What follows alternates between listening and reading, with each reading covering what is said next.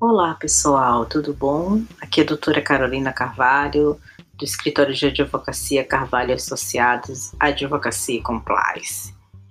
E eu só quero é, lembrar vocês que esse episódio, mais um episódio do nosso podcast, ele é uma. Não é nem uma compilação, ele é uma live, de novo, uma live do Instagram que está sendo é, passada para esta plataforma de podcast. Então, pode ser que ela não esteja 100% é, audível, ela está, mas ela pode não estar 100% perfeita. Mas dá para vocês acompanharem e verem como foi importante essa live de uma hora sobre equilíbrio emocional com o psicólogo é, Felipe.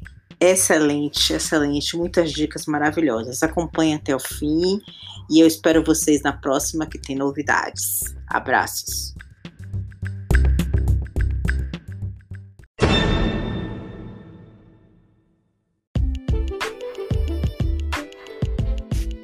Fazer aquela sessão de terapia. Vamos esperar as pessoas irem chegando. Já já eu vou chamar o doutor Felipe, psicólogo, e nós vamos fazer. Lembra aquele programa Sessão de Terapia? Então, hoje é dia de sessão de terapia pandemia. Nós vamos aproveitar e vamos sugar tudo que a gente pode desse psicólogo. Vamos aproveitar essa oportunidade, tirar nossas dúvidas. Eu acho que todo mundo deve estar num momento de ansiedade, de angústia, de. Enfim, né? Quem já tem, eu fico pensando nas pessoas que já têm a síndrome do pânico, como é que essas pessoas estão se virando agora, quem não tem é capaz de ter. Então, nós vamos é, falar: olha aí, o Felipe já está aqui, eu vou já chamá-lo. Vamos ver, Felipe, para a gente começar a conversar.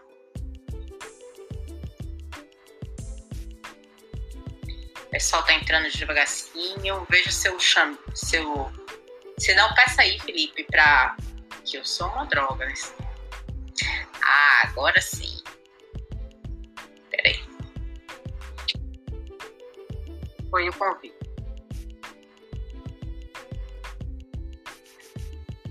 Olá! Tudo bem? Primeiramente, boa Tudo noite, bom? Carol. Tudo bem? Tudo bom, e você, como é que tá? Tudo bem, eu só não tenho é, muita habilidade com tecnologia. Então eu não sei como é que está aqui. Desculpe, não Tá ótimo. Ah, que bom. Tá, tá, você tá me ouvindo bem? Perfeitamente. Tá me ouvindo bem? Muito bem. Pronto, eu também estou ouvindo bem. Acho que o pessoal, o pessoal assina, assina aí se tá ouvindo ambos bem. Eu estava falando para as pessoas que estão entrando aqui devagarzinho a gente hoje vai fazer uma sessão de terapia, como aquele programa Sessão de Terapia, mas em conjunto, e, e, que o pessoal pode participar mandando perguntinhas aqui, né? A André está dizendo que está ouvindo bem. Pode perguntar, além de eu perguntar minhas próprias dúvidas que vão surgir, ou que eu possivelmente tenho agora nesse momento, as pessoas também podem participar, né? E podem fazer perguntas, porque vai ser bom. A gente vai ter uma noção mais ou menos qual é o conflito de todo mundo, né? Eu queria que você se apresentasse primeiro, já falei que você é psicólogo, e o que, que a gente vai hoje pontuar sobre essa questão do equilíbrio emocional na pandemia, nesse momento de pandemia, de isolamento, de baixa solidão, né? Deve estar todo mundo. Hoje mesmo eu tive um dia pouco produtivo, aquele, aquele cansaço, aquela coisa já de tipo assim, ah, já tô meio, sabe, queria hoje dar uma saidinha, ir na academia, sabe aquela falta que faz? E acho que isso é a tendência a crescer. Então vamos lá, pode se apresentar aí pra gente, fique à vontade. Obrigado. Primeiramente, uma boa noite a todos. É um prazer ter sido convidado por você para contribuir com minhas opiniões, e minhas percepções como profissional diante dessa situação. É, eu, embora seja o profissional e encarne esse papel, essa persona como profissional, é, eu me vejo construindo esse conhecimento com todos aqui que estejam presentes nesta sala.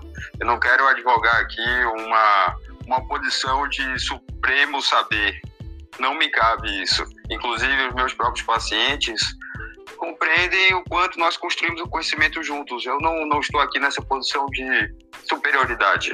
Agora, obviamente, por ser especialista na área clínica, sou especialista como psicólogo clínico, uh, me confere alguns conhecimentos, entre eles uma percepção uh, diante desse, dessa situação que nós estamos inseridos. Mas qualquer, qualquer dúvida que porventura haja que eu possa contribuir, uh, iremos tratar aqui, vai ser um prazer. Beleza.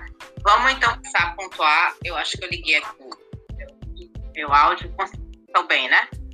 Tá me ouvindo? Estou lhe ouvindo muito bem. Começar. Pronto. Vamos então começar a falar a respeito do.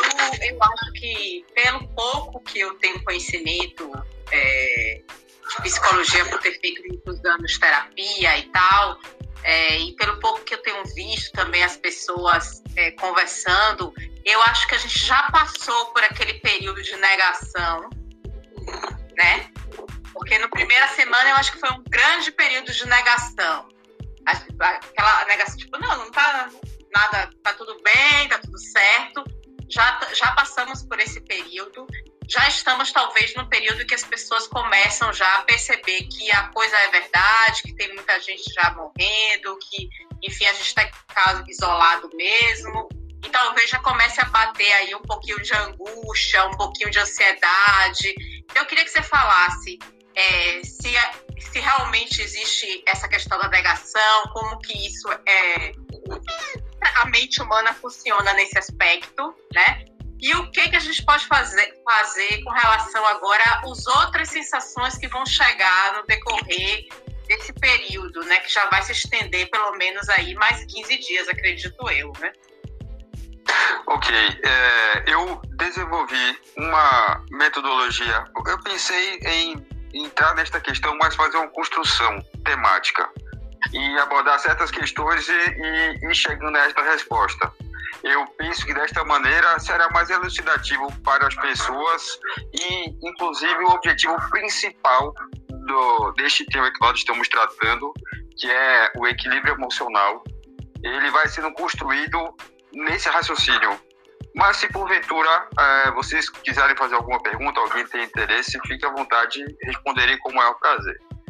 Diante desta questão que você me perguntou, Carol, eu lhe digo que é, inicialmente nós é, nos vemos em férias, como se fosse uma situação diferente, engraçada, que nós temos a liberdade de não ir trabalhar ou de estar em casa.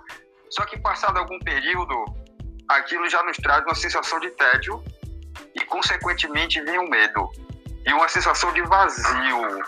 Porque o coronavírus, eu não quero estragar a, a apresentação e direto ao, ao ponto final, mas o coronavírus, ele principalmente nos faz um convite à reflexão, ao raciocínio, entende?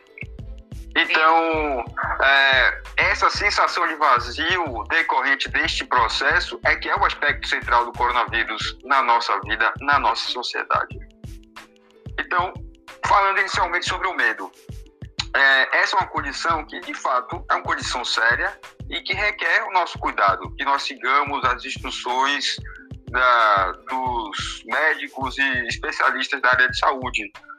Mas, ao mesmo tempo, é, e como é compreensível esse medo, ao mesmo tempo, essa situação requer que nós não entremos nesta condição de pavor que muitos entram, principalmente se nós formos a mídia. A cada momento é noticiado um quadro que aumenta de pessoas que morrem, de outras que estão em fila no hospital, o hospital não tem estrutura. É uma condição. É, veja, não, não pretendo ser desumano no que vou falar, mas é uma condição esperada, porque é uma pandemia.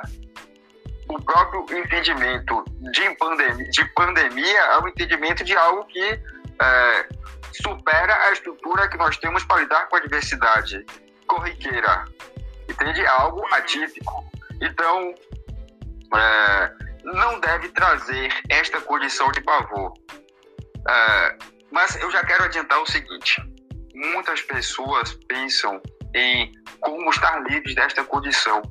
E a grande verdade é que nós temos que tomar cuidados com a nossa saúde, evitar exposições, mas ninguém está livre do adoecimento.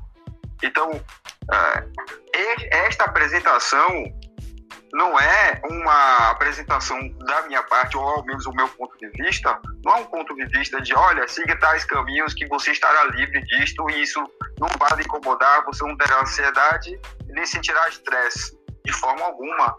O estresse, inclusive, ele, ele é salutar quando nos põe numa condição de, de responsabilidade. Então, este estresse saudável é positivo e, ao mesmo tempo, como falei, ninguém está livre do adoecimento.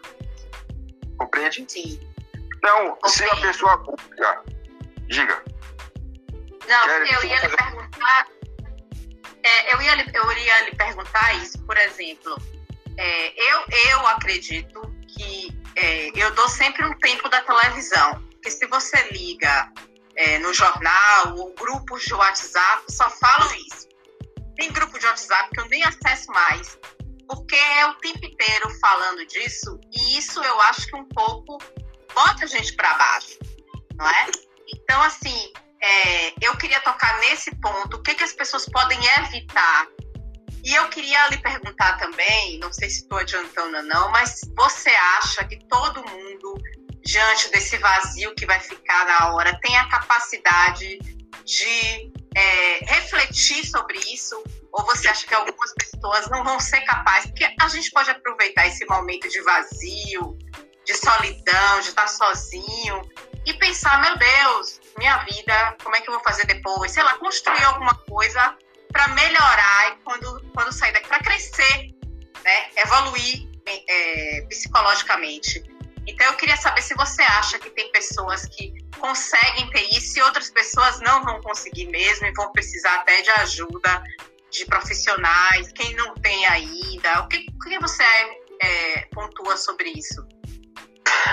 Esta, este levantamento que você traz é muito importante, porque, por exemplo, quando nós lidamos com esta condição das adversidades e que determinadas pessoas deveriam ter entendimento crítico e refletir a respeito da condição, algumas de fato terão, outras não. Outras pessoas passarão é, é, de maneira leviana por esta situação. Digo leviana no sentido de que esta é uma condição que nos impõe, a vida está nos impondo a reflexão. Entende? Então, veja, aí é algo que eu desenvolvo muito na terapia com meus pacientes. São habilidades que nós temos a oportunidade de desenvolver ou não. A vida nos apresenta esta oportunidade.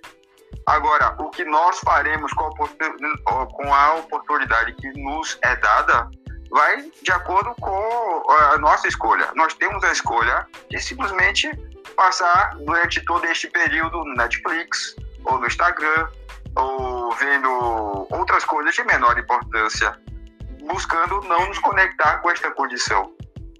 Essa, esta condição introspectiva. Podemos simplesmente decidir não, não ir por este caminho. É uma escolha que temos. É, quanto à parte do atendimento psicológico, o atendimento psicológico ele não é só para aqueles indivíduos que sofrem de mal-estar. Ele é também para aquelas pessoas que têm interesse em conhecer a si mesmas, que tem uma curiosidade quanto a, ao que se passa no seu psiquismo. Então, antigamente a psicologia era vista como algo voltado para o indivíduo adoecido, mas na psicologia positiva nós temos é, há este entendimento de que o indivíduo ele inclusive pode estar lá para crescer, para expandir sua percepção a respeito de si mesmo e não necessariamente para lidar com estas condições de mal-estar, de infelicidade. Compreende? Sim. É, eu, Mas aí eu me questiono. Diga. Diga. Pergunte. Não, eu ia, eu, eu ia perguntar exatamente isso, porque uma, um, existe a, a terapia, né? A, que você está se tratando, e aí to, todo mundo sabe que é uma coisa que é todos os dias. Mas vamos dizer, uma pessoa que Toda não semana. faz terapia. Sim. Né? Toda semana. Uma pessoa que não faz terapia. Ah, e aí, de repente, está em casa e agora começa a ficar ansiosa, começa a ficar angustiada, ela pode procurar uma terapia agora? É indicado isso? É, vá, você acha que deve ir o que é um psiquiatra? Deve ir para um psicólogo? O que, que a pessoa faz? E quais são as. Eu acho como encontrar também as pessoas. Uma, né? Como encontrar? Porque eu acho que talvez as pessoas estejam perdidas. Outra coisa que eu queria falar também e pontuar já é um dos sintomas do coronavírus é a falta de ar. E, uma das, e as pessoas que têm ansiedade e crise do pânico, elas têm, às vezes têm aquela sensação de ofegante, não é? Eu acho que sim, que, tem, que fica com aquela sensação. Eu já tive, pelo menos a, a sensação que eu tive foi essa. Tipo, meu Deus do céu. E eu ficava respira, respira, respira. E foi há muito tempo atrás, liguei para um, uma amiga minha que é psicóloga. Ela, eu liguei para o pai dela, disse: estou morrendo, não sei o que. Ele falou: calma, você está tendo a síndrome do pânico. Tenha calma, relaxa, respire, tome um remédio X e tal. E é, foi muito ruim. Então eu fico pensando: as pessoas podem também é, sintomatizar, né? Essa, essa coisa. Talvez você não esteja nem. Eu fico muito preocupada com as pessoas que somatizam isso que são já. Tem gente que já é assim, que somatiza as coisas. E aí, às vezes, você tá tendo uma crise do pânico e, e começa a enlouquecer. O promotor tá aqui com a gente, que fez outra a live outro dia, eu tô. Estamos aqui falando de é, agora equilíbrio emocional na época do coronavírus. Então eu fico me perguntando como são a falta de ar vem, é um indício de que você pode estar com coronavírus, mas também pode ser uma coisa totalmente é, da cabeça mental da pessoa. O que, que você aconselha as pessoas? Ter calma, procurar uma pessoa, procurar um conselho. As pessoas devem ficar um pouco perdidas, né? Pois é, é natural. Diante dessa situação que nós estamos vivendo, se você levar em consideração o contexto que nós estamos vivendo, que é algo que eu gostaria de tratar daqui a pouco, e associado a isto, esta pandemia, então você junta é, você junta dois elementos que provocam explosão e, consequentemente, estes episódios de ansiedade. Eu vejo, Carol, esta experiência como um convite da vida a nós lidarmos com estas questões. Muitas vezes os indivíduos, diante da, da ansiedade, o que é o que é ansiedade? São sintomas físicos decorrentes de uma origem psíquica muitas pessoas, com todo respeito aos médicos, psiquiatras e demais profissionais de saúde, mas a questão é entendida sob o viés medicamentoso farmacêutico. O viés farmacêutico não vai resolver absolutamente nada. O viés farmacêutico ele deve ser utilizado em conjunto com a terapia. Mas muitas pessoas simplesmente pensam, ah, estou me sentindo desta maneira, então vou tomar um ansiolítico. Já tem aquele ansiolítico preparado que todo dia ela toma um quarto, um terço daquilo, ou toma a medicação, mas ela não vai à origem. A origem é o psiquismo. A medicação não tem a capacidade de resolver algo que é emocional. A, a medicação tem a capacidade de ser um agente que utilizado em paralelo com a terapia traz benefícios. Mas se você não for lidar com a origem do problema e ficar tomando a medicação, não vai se resolver. Mas esta própria questão da medicação está associada à maneira como nós, como nós lidamos conosco, a sociedade, a maneira como a sociedade funciona.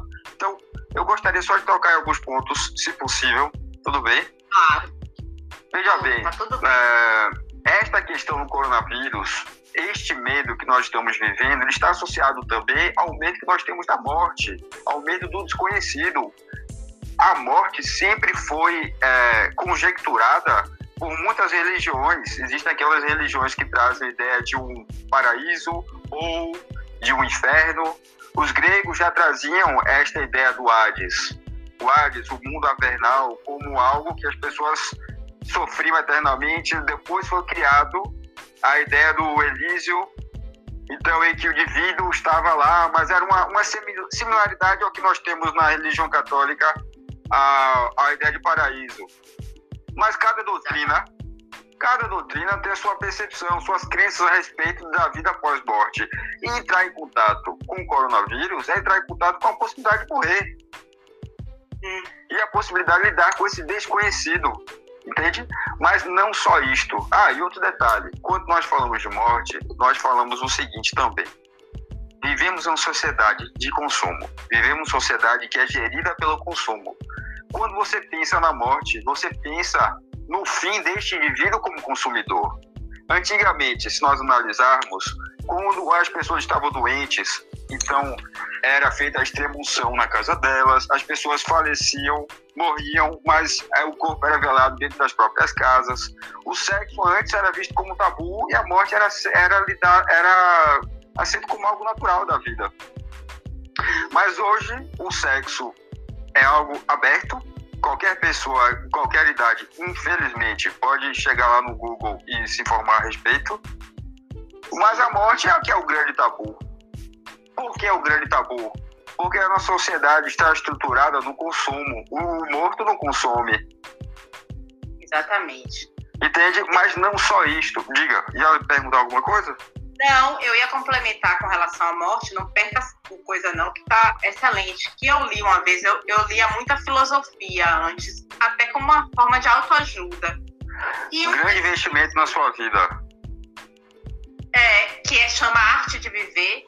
Ele diz isso, que a pessoa ela é angustiada também, é ansiosa, porque ela vive sempre para o futuro. E uma das coisas que amedronta mais o ser humano é a morte tanto que o catolicismo foi chegou a ser a religião que tinha mais fiéis, porque foi a primeira que deu uma ajuda tipo psicológica, criou aquela história de ressuscitar depois que você morre, vai para o céu, lugar lindo, depois você ressuscita, volta. Então isso aí fez com que as pessoas se apegassem a isso como uma forma de esperança, né? Que é o que você estava falando aí a gente tem que se apegar a alguma coisa. E nesse momento de pandemia, bate o pânico, que não tem o que se apegar. Se a doença chegar, eu posso morrer. Acabou. Não Exato. Tem, né? E lidar com a finitude é algo que nós, há, milênios, refletimos a respeito. E cada doutrina com seu ponto de vista, não é? Mas é. ainda, desculpa, eu só quero. Né, eu só quero ser um pouco mais objetivo, porque eu tenho algumas questões a falar e eu fico com receio de não tocar nesses ah. pontos. Tudo bem? Pode, claro. É, mas ainda há uma outra questão, que é o desconhecido existente dentro de nós, nós que não nos conhecemos, e eu, como psicólogo, tenho propriedade para falar a respeito disto. Entende? Então, então é, este é um período que nos, nos leva à introspecção, nos leva à necessidade de nós refletirmos a respeito do que se passa. E é uma possibilidade que muitas pessoas renegam. Elas preferem ficar o tempo inteiro no Instagram, no WhatsApp, perdendo tempo com coisas de importância secundária. Fico ali vendo filmes Netflix. Não há problema nenhum em você ter este momento para é, estes, estas redes sociais, estes aplicativos.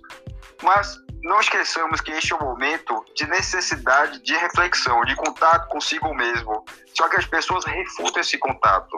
Porque entrar em contato consigo mesmo, com seus complexos, com as suas dores, com as suas crenças negativas dentro de si, com as experiências que viveram, é algo que traz sofrimento. Então, se traz sofrimento, não, não posso entrar em contato. E é o contrário. A, o Covid-19 é um convite ao contato consigo mesmo. Não é olhar para fora. Pode ficar no Instagram, eventualmente, pode ver coisas outras que você queira, mas aproveite esse momento para entrar em contato consigo, com aquelas dores que você fica deixando de lado, aquelas experiências que acontecem que você simplesmente prefere não entrar em contato. É, só uma observação que eu queria fazer, Carol quando nós falamos é, de pandemias, a peste bubônica, por exemplo, para você ter uma ideia, eu imagino que você deva ter esta ideia, matou aproximadamente 75 a 200 milhões de pessoas, um terço da população mundial que vivia ali entre a Europa e a Ásia morreu. Sim. Na gripe espanhola, por volta de 1900, começo de, do século 20, a população foi contaminada mais de 500 milhões de pessoas foram contaminadas e morreram entre 17 a 50 milhões de pessoas, sendo que foram 35 mil pessoas aqui no Brasil. Então, a peste bubônica, imagine, um terço, quase um terço da população mundial morreu da, desta peste. Na gripe espanhola, você teve uma, uma diminuição, mas foi uma contaminação muito grande, um quarto da população mundial. Gripe suína foi mais branda ainda. Foram é, cerca de 700 a 1 bilhão de casos, mas as mortes foram variaram entre aproximadamente 150 a 500 mil pessoas. Claro, é, eu digo para fins é, é, de porcentagem, de estatística, mas as mortes têm muita importância. Mas as mortes têm importância, eu não quero banalizar a morte. Mas veja, é, no caso da gripe suína, em pouco tempo nós já tínhamos a vacina para combater. O, o Covid, a previsão que nós temos é de aproximadamente 18 meses. Mas o que mais chama atenção para esta experiência do Covid-19 é a simultaneidade. É o quanto que foi um fato que nunca se deu antes na história mundial.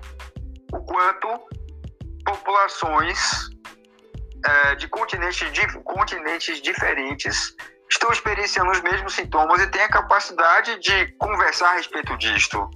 Nós não tínhamos isso antigamente. Você tinha que mandar uma carta que levava não sei quanto tempo para chegar no destinatário.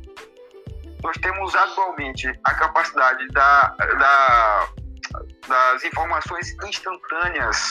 Se eu quiser me comunicar com uma pessoa no Japão, me comunico em fração de segundos. Assim, ao mesmo tempo que vamos aqui para nos encontrar aqui nesta live, então é uma situação diferente. E o que mais chama atenção no Covid-19, se nós analisarmos, por dados que eu obtive da Organização Mundial de Saúde, até o dia 6 de abril, foram aproximadamente 1 milhão e 200 mil casos de contaminados. Mas o total foram de 68 mil óbitos mais uma vez dizendo aqui, não estou menosprezando as mortes. O que eu estou trazendo aqui é o quanto, se nós analisarmos com as grandes pandemias que já houveram no passado, que eu mencionei aqui, uhum. percebemos que a letalidade não é o dado que mais chama atenção. É, no caso, os Estados Unidos é o país com o maior número de, de pessoas contaminadas mas a Itália é o maior número de óbitos, que foram aproximadamente 15 mil pessoas. Então leve isto em consideração quando nós combinamos, quando nós comparamos, por exemplo, com a peste bubônica, de 75 a 200 milhões de pessoas mortas, um terço da população mundial. Então não é a maior tragédia do mundo nos vivendo, compreende? Só que está sendo tratado. Diga. As próprias guerras mundiais Pois foram é. grandes tragédias, não é? Que você Sim. também. Só que eu, é isso que eu digo. No Brasil, eu comentei isso logo no início da pandemia, nós não tivemos nenhuma situação de guerra, de estar dentro de uma guerra mundial e estar sendo bombardeado e você ter que ficar em casa, criar um subsolo, não ter o que comer. A população europeia já viveu isso, né?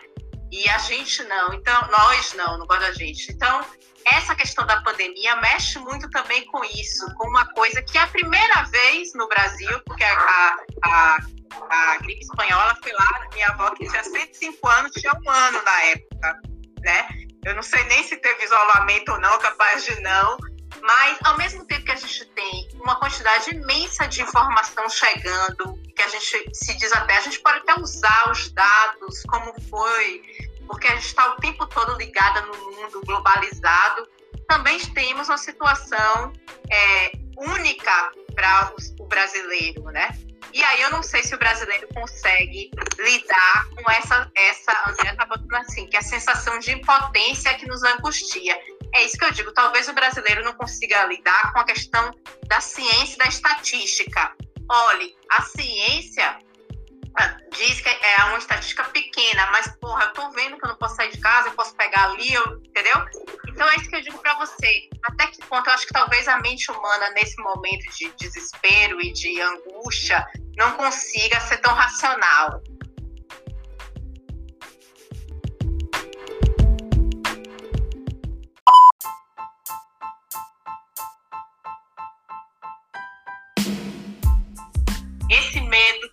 Que nós estamos. Quem tem mãe, quem é mãe, tem ver seus filhos, a angústia, como que a gente pode lidar com isso? Inclusive para não passar, eu estava pensando, para as crianças ou para as pessoas mais jovens, porque uma mãe entra em pânico, vai entrar em pânico a família inteira, não é? como pensa a responsabilidade daquela mãe que está dentro de casa e precisa lidar com criança que não pode descer, com adolescente que você tem que explicar, meu filho. É uma situação também complicada. Eu queria que você desse assim, uns toques mais é, para as pessoas poderem exercitar isso no dia a dia. Ok. É, uma técnica que eu utilizo em consultório, eu vou falar algumas que utilizo. Uma delas é a meditação. A meditação ajuda a serenar a mente.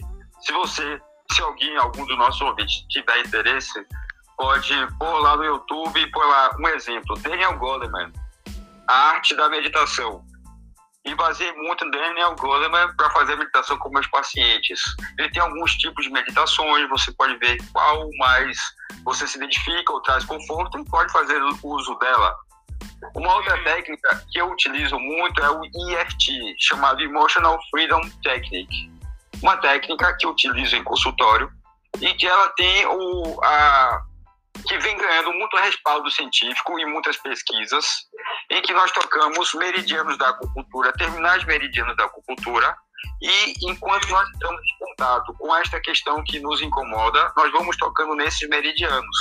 Os, os chineses antigos já falavam esta correlação que há do adoecimento entre o fluxo energético que há no nosso corpo, no nosso psiquismo. Então, nós entramos em contato com o estado emocional e tocamos nestes meridianos, nós é, trazemos uma sensação de calma, de tranquilidade, e é muito útil, é muito útil realmente.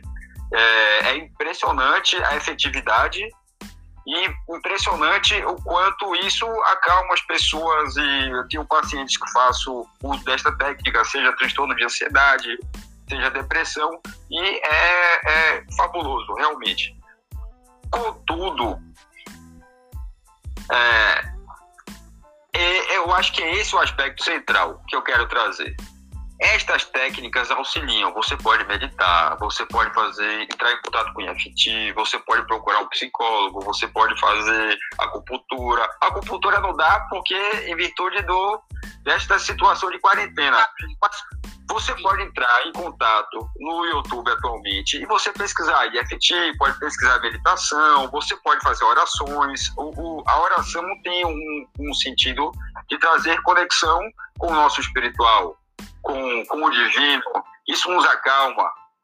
Contudo, Carol, este não é o aspecto central. Porque não se trata de eu me sentir triste, chateado, em virtude disso eu uso algo que me acalma.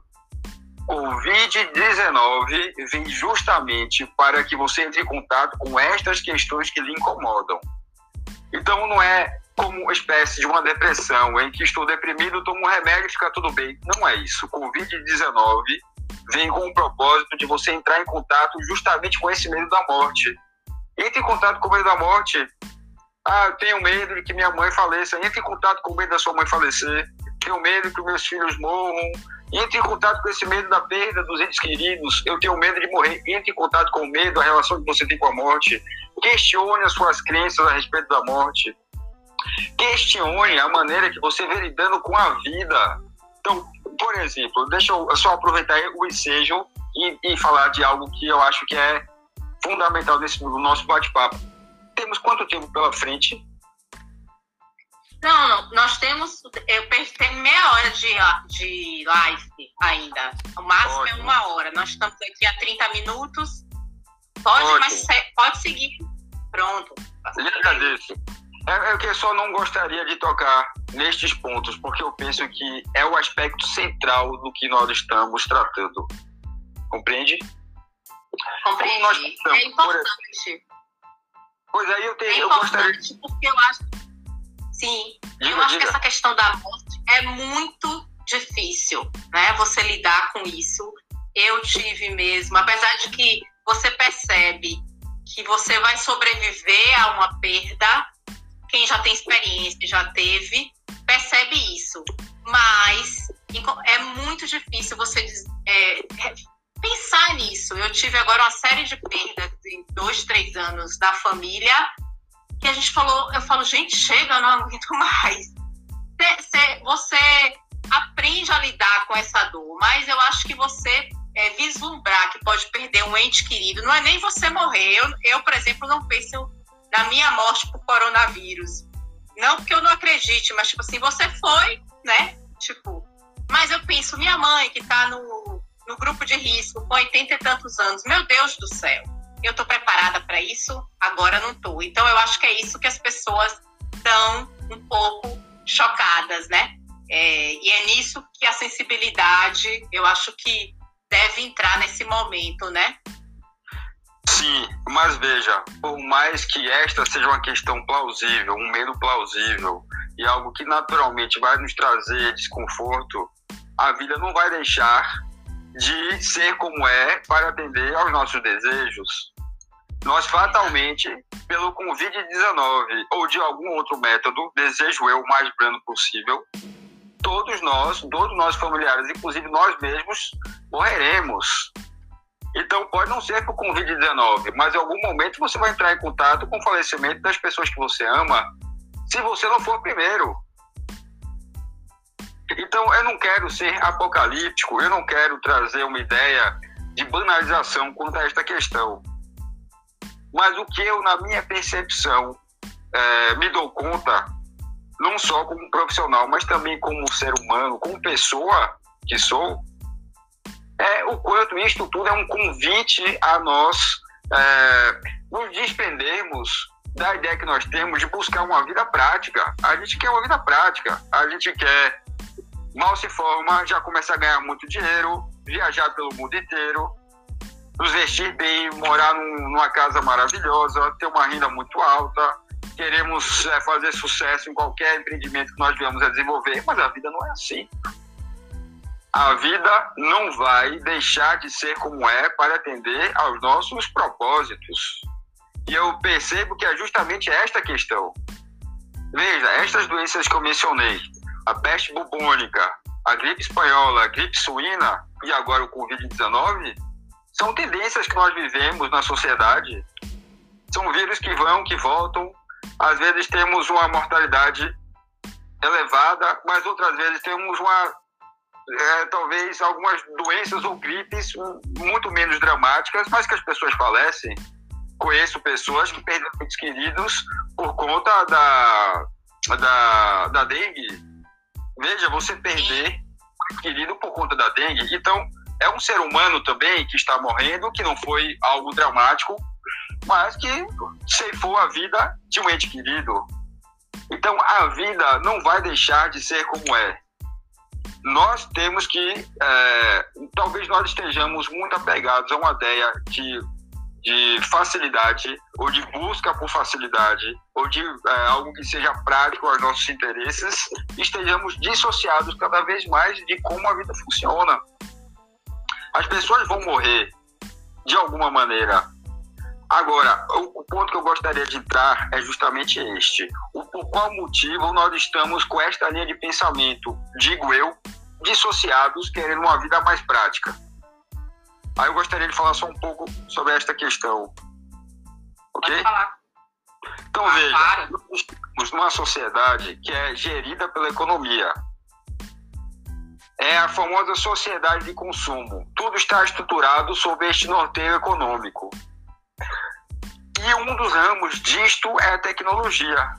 Então, a tecnologia ela vem com o propósito de gerar oportunidades de crescimento, inclusive tornar nossa vida mais fácil. Eu não preciso hoje, por exemplo, decorar a data de aniversário das pessoas que eu gosto. Eu posso pôr lá no, no meu celular e simplesmente vai aparecer. Então a tecnologia ela vem para trazer praticidade. Mas o que ocorre é uma inversão de valores. Nós começamos a achar que a vida tem o dever de ser prática aos nossos objetivos.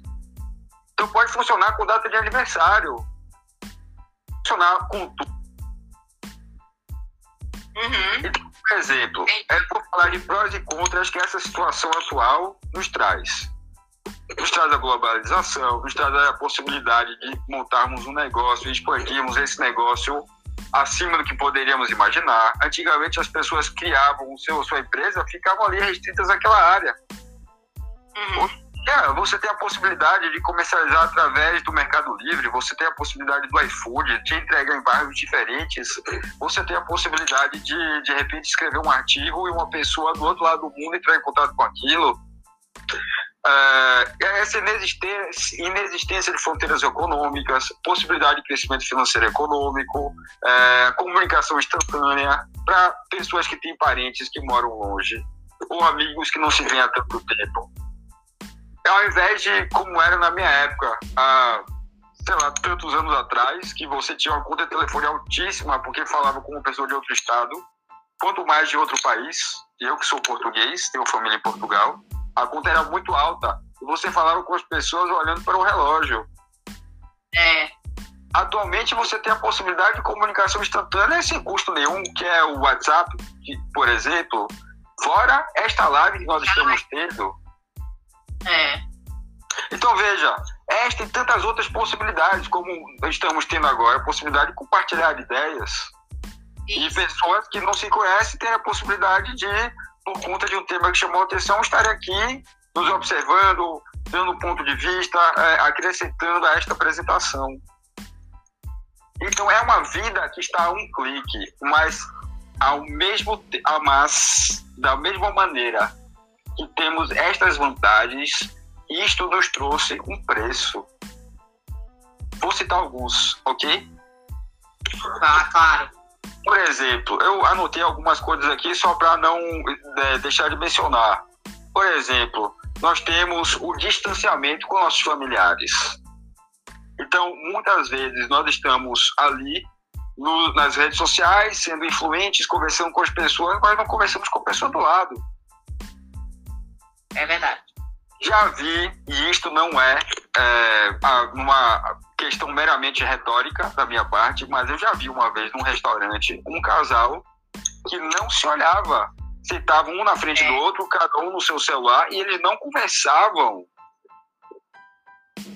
Isso. Minha Veja. mãe comenta isso. Olha aquele casal ali, cada um digitando e não se fala. pois é. Pois é, e veja, não só é o distanciamento que acontece entre as pessoas, é, a busca por prazer imediato. Então observe as relações, as relações amorosas que nós temos hoje. As pessoas, as pessoas se amam profundamente em muito pouco tempo. E se amam profundamente e, e há um casamento estrondoso e aquilo é, é gravado e é filmado, mas em determinado momento, uma, um pequeno desentendimento pela fragilidade da relação, aquilo se, ter, aquilo se finaliza, aquilo acaba.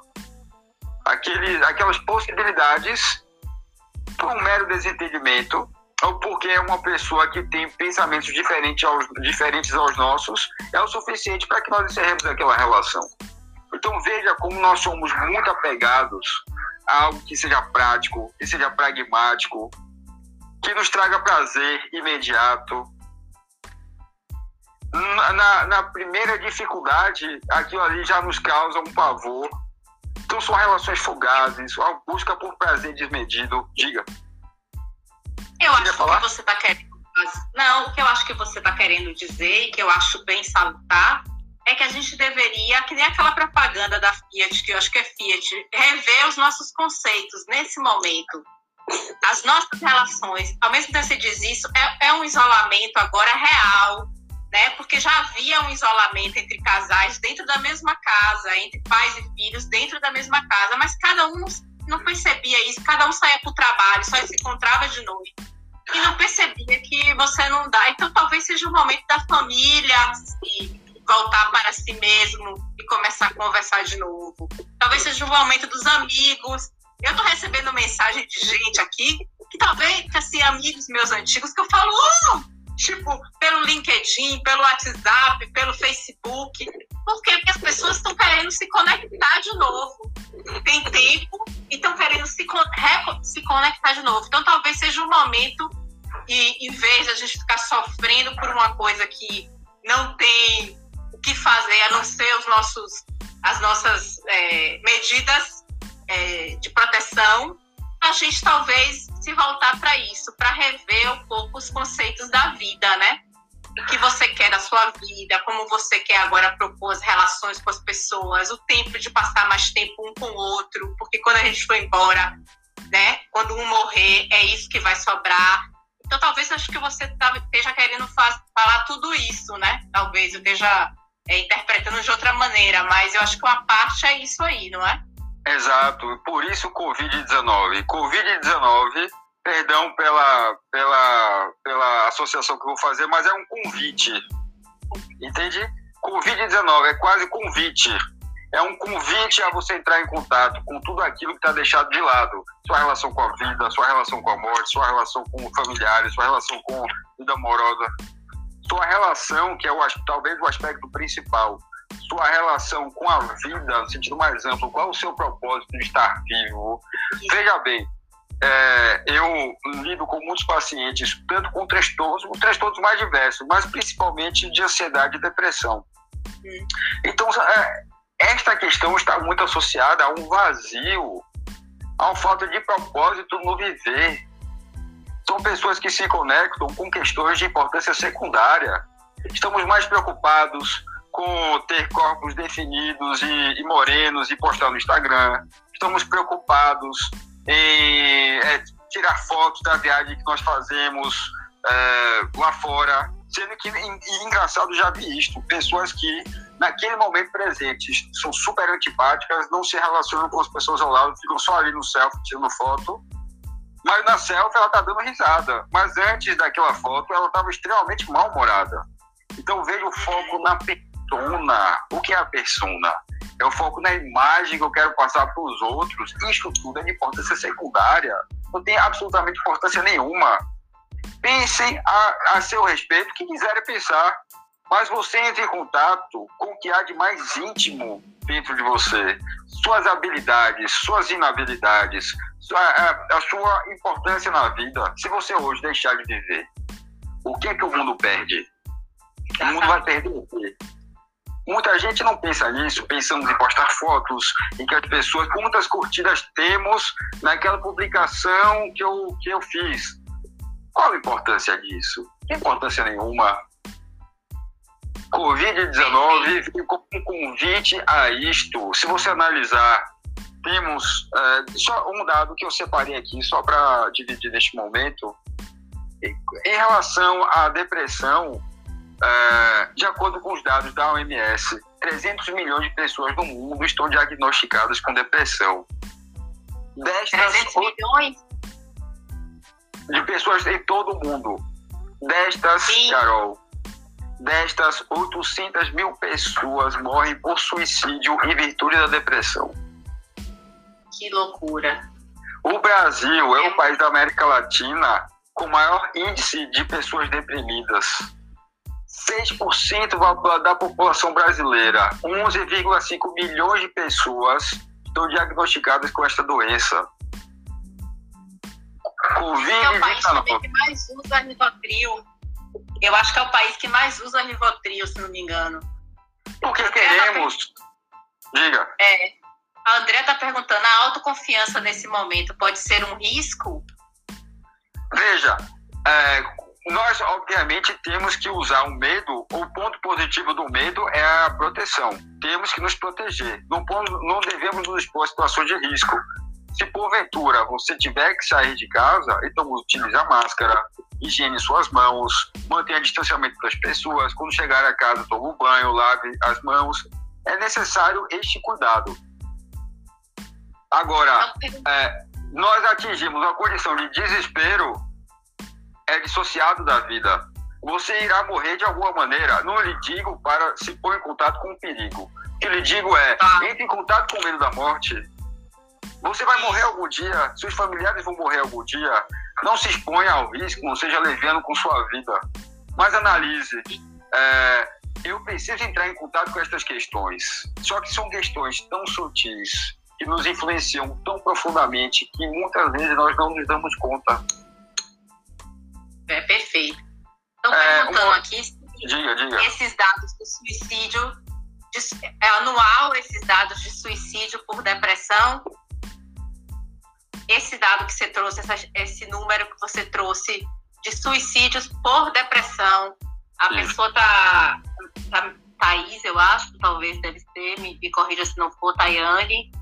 Ela tá perguntando se é anual. Ela se assustou com o tamanho, provavelmente, dos números, né?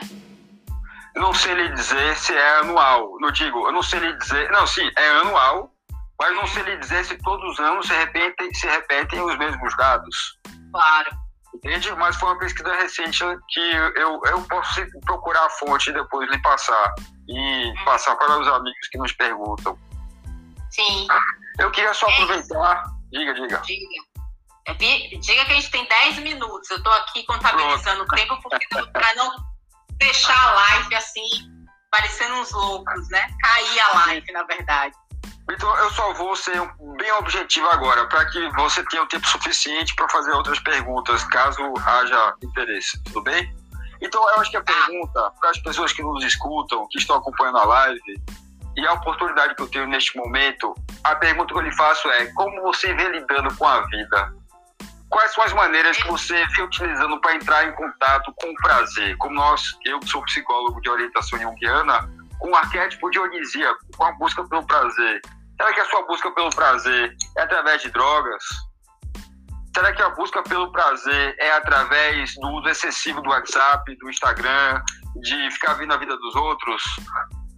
Veja a vida dos outros, se quiser, é natural, todos nós temos esta curiosidade e eventualmente uma espiadinha também. Mas será que é isso que, que controla a minha vida? É isto que norteia a minha vida? Pense outra coisa importante: qual a sua contribuição à sociedade? Você foi criado nesta sociedade e ela lhe deu a profissão que você tem hoje. Ela lhe dá a, as possibilidades como ser humano que você tem hoje é, pelas instituições que você frequentou. Qual é a sua contribuição? Será que a sua contribuição é exclusivamente com sair, com viajar, com ir para festas, com participar de restaurantes? Mas qual é a sua contribuição? O que você faz pela sociedade? Será que na sua profissão, a sua profissão ela dá um retorno à sociedade? Porque você ser honesto e você atender pessoas e ajudar é a sua obrigação. Você é uma pessoa ética, você contribui com a corrupção no nosso país, então pense a respeito disto. É, pense em como você vem utilizando a tecnologia. Então, é, o Covid-19 é uma reflexão, não só a sociedade no âmbito mais geral, mas também você como indivíduo. Para mim, são certas questões que são suscitadas. Talvez a minha relação familiar, talvez a minha relação com certas questões que deixei de lado, talvez com você, Carol, sejam outras questões, talvez com nossos amigos aqui sejam questões particulares. É uma oportunidade de reflexão, não apenas geral, mas também individual. É, analise também é, o quanto quais são aquelas questões que norteiam a minha vida, qual é o meu objetivo, eu estou vivo com qual propósito mesmo? É para ganhar dinheiro, é para ser famoso, é para publicar fotos no Instagram, é para ficar ali é, no Netflix só vendo filme? Qual é o objetivo de estar vivo? Isso. Qual é a sua eu relação com a morte? Perfeito sua colocação. Eu acredito muito nisso. Eu não surtei, eu acho, nesse momento de coronavírus. de abrir um negócio, um escritório, quer dizer, um projeto que eu tinha que nasceu em dezembro e foi começando a tomar forma. E na véspera do, do na sexta-feira, antes da semana, na, na quarta, nós já estávamos isolados, né, socialmente. Na sexta-feira, a gente foi fechar um lugar para começar esse escritório de advocacia, que é esse que nós estamos aqui. Então, eu estou trabalhando incessantemente, inclusive a proposta era online, e a gente está vendo tudo online hoje. Então, o que me faz é exatamente isso. Eu não estou pirada, porque eu não estou nem tendo tempo. Eu nunca rendi tanto na minha vida como eu estou rendendo agora, porque eu tenho um propósito. Quando acabar o coronavírus, eu quero sedimentar meu negócio eu quero ganhar meu dinheiro para não ficar rica, mas para viajar, para curtir a minha vida no tempo, né, como como uma pessoa que vai passar pela terra, digamos assim. Então eu acho que você tocou num ponto essencial. Eu acho que talvez as pessoas tenham que refletir agora para saber o que elas querem da vida, para saber quem está perdido é a hora de parar e pensar, quem está assim é, deprimido, talvez seja questões tipo, eu estou fazendo o que eu quero da minha vida, é essa a minha vontade mesmo, estou na profissão que eu quero, estou infeliz por quê? Talvez seja isso, esse momento mesmo de cada um poder se enxergar melhor, né? E, e se enxergar o próximo. Uma outra questão, perfeito, mas assim, uma outra questão que eu deixei de falar, mas eu não posso deixar de falar, mas é muito breve quando você me perguntou em maneiras de lidar com medo e com ansiedade. Eu falei da meditação, falei do EFT, eu falei de. que é uma, uma outra característica, um outro aspecto importante. Lide com medo, encare o medo, pense assim: se o pior acontecer, como é que vai ser? Será que eu vou dar conta? Como eu vou dar conta? De alguma forma você vai dar conta. Se o pior acontecer, como é que será?